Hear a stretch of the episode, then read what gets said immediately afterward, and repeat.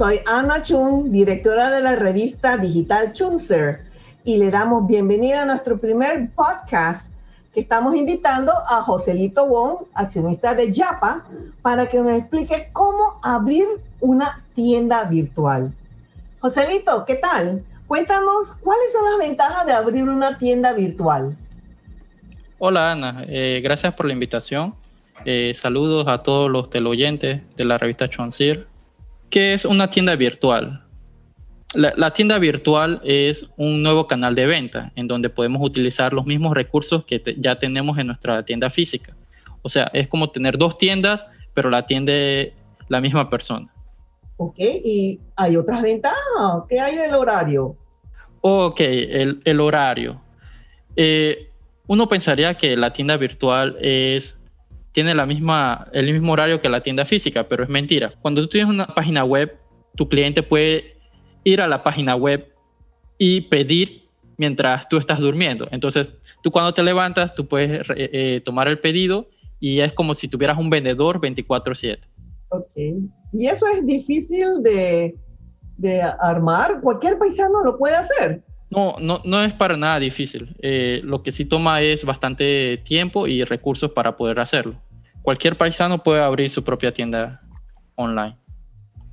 Mira qué interesante. Yo tengo aquí unas estadísticas sobre eh, el movimiento de la presencia en los negocios. Por ejemplo, en el 2018, las ventas en los establecimientos representaban el 83%, pero ahora en el 2020 eso se ha reducido al 35% y se ha distribuido entre el 31% en pedidos a domicilio por teléfono y el 33% en compras online. Eh, sí, Ana. Eh, como habías mencionado, las compras físicas no van a desaparecer. Eh, de hecho, me pasó cuando, cuando abrieron los bloques, yo simplemente iba a, los establecimientos porque sí, pues, porque ya tenemos tanto tiempo en la pandemia. Y hay, un, hay una experiencia adicional cuando uno va y puede ver y tocar la mercancía por su, eh, con sus propias manos. Pero nada le quita a eso, nada desmerita la conveniencia que da comprar en línea. Para las compras en línea, eh, ahorita mismo el 65% se maneja por WhatsApp. Eh, una relación informal entre el cliente y el comercio, en donde eh, el cliente eh, puede cotizar los productos, los precios y puede gestionar una, una venta. usualmente, una transacción a través de WhatsApp demora por lo menos 35 minutos. De 15 a 35 minutos demora hacer una transacción por WhatsApp. Ahora, si uno tiene un, atiende puramente por WhatsApp, entonces el canal de WhatsApp se va a saturar y entonces los clientes se van a quejar de que no le están atendiendo cuando le chatea por WhatsApp. Y esa es la desventaja de poder atender por WhatsApp. WhatsApp es perfecto para los negocios, eh, los micro, micro, microempresas y, y, los pequeños empresarios. Pero ya cuando uno quiere mover más volumen de venta, es necesario vender a través de una página web. Y yo sé que por la experiencia de esta pandemia, muchos, muchos de nosotros compramos a través del Facebook y muchos también compramos con Amazon por el online, pues. Y hablando de WhatsApp, eh, yo tengo entendido que WhatsApp muy pronto va a desarrollar la plataforma de pago por WhatsApp, así como nosotros lo hacemos por WeChat. WhatsApp, eh, Facebook eh, está desarrollando su propia moneda digital, ¿no? Ellos están trabajando lo que es la criptomoneda Libra. Y entonces ellos están tratando de hacer un Facebook Coin. Eso es por el lado de WhatsApp. Por el lado local, eh, hay diferentes bancos que están trabajando sus propias iniciativas, como es el, caso de el Banismo, que está trabajando el NECI, el Banco General, que está trabajando el YAPI, el Banco Nacional, que está trabajando el, no me acuerdo el nombre, pero es algo parecido. El que está más avanzado en ese, en ese rubro es el Banco General con, con el YAPI. Ahorita mismo acabaron de implementar eh, un botón de pago, así como cuando uno compra por internet, le sale paga por PayPal, paga por Visa, Mastercard, entonces así mismo va a salir un botoncito eh, eh, en la página web de Yapi. Y esto del e-commerce, ¿cuál es la meta de tener tu propia tienda? Ok. La meta de poder tener tu propia tienda virtual es que primero te vas a separar de la competencia. la mayoría de, de, los consumidores ahora se están yendo a las redes sociales. El, la red social que mueve más movimiento en términos de publicidad es el Instagram. Todo el mundo más del 80% de, los eh, usuarios eh, de Internet están en Instagram, ellos van y ven publicidad todo el tiempo, ven los posts y de repente les salen la publicidad. Y por eso que el Instagram es el que tiene más visibilidad. Además de eso, si uno no vende por Internet, entonces eh, se, quedaría, se quedaría atrás, ¿no? El, el, vender por Internet abre nuevos canales de venta, nuevos tipos de consumidores. Si yo vendo en mi barriada físicamente, la, base del mercado que puedo abarcar es mi comunidad. Pero si vendo por internet, estaría, por ejemplo, si vendo electrónicos, podría abarcar todo, todo el país. Y más allá del país. Claro. Si, si hay la logística de, de, entrega. Y eso se está desarrollando demasiado rápido. En un abrir de y cerrar de ojos vas a ver que de repente ya podemos vender internacionalmente. Este, danos, explícame y eh, vuélveme a contar sobre la analogía de tener una tienda virtual, de las redes sociales, para que tengamos una idea de, qué, de cómo funciona eso.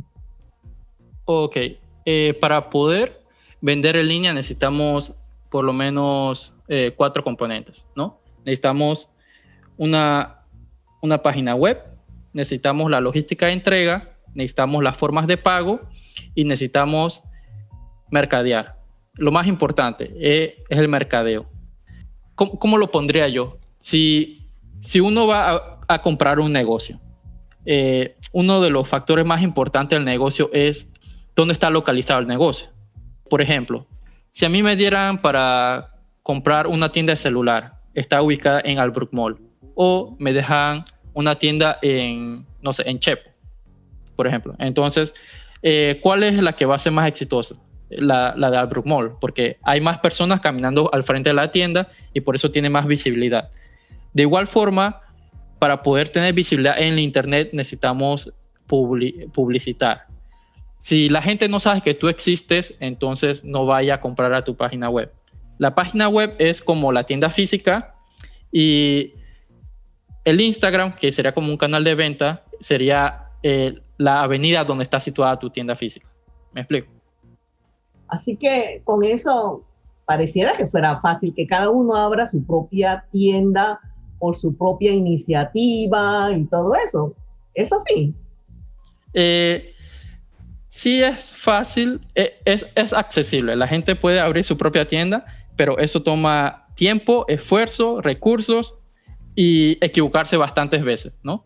Entonces, eh, cuando uno contrata servicios como el de Yapa, lo que estás comprando no es solamente la tienda, es eh, el soporte y también la experiencia que tenemos en el mercado.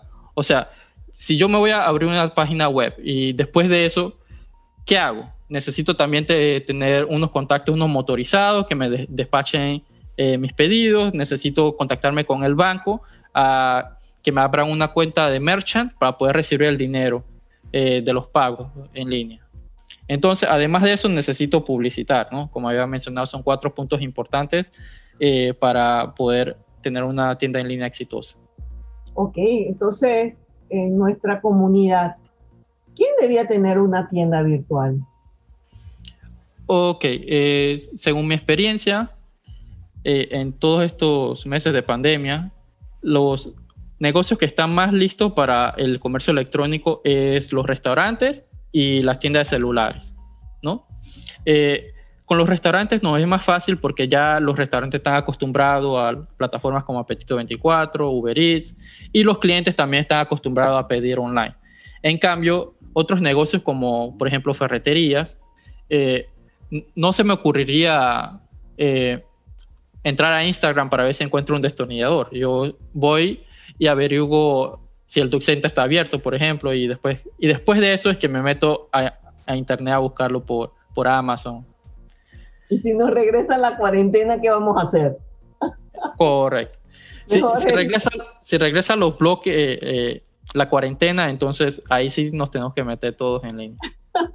ok, nuestro mejor ejemplo a seguir y copiar es Amazon, que es el monstruo de los e-commerce. ¿Y quién dijo que tú no puedes tener una tienda igual, una tienda virtual?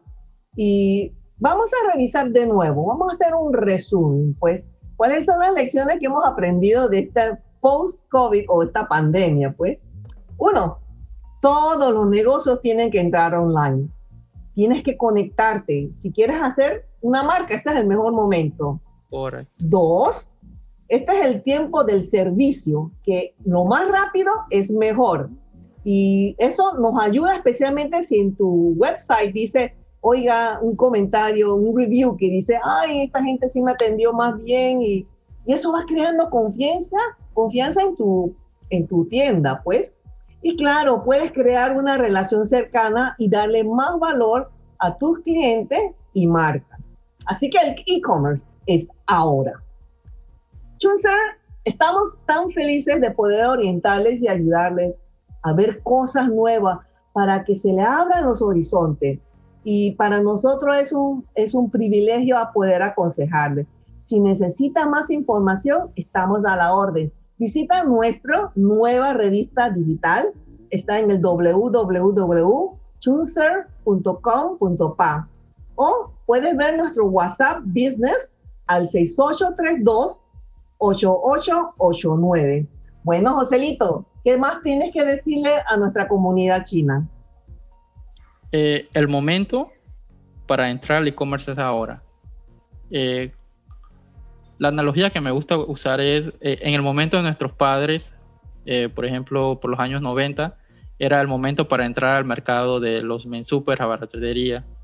Ahora es el momento para entrar al e-commerce. Y puedes entrar, ya que tienes una tienda virtual, tienes una tienda física, puedes hacer tu tienda virtual. Muchísimas gracias, Joselito. Muchas gracias, Ana. Saludos. Nos vemos, chao.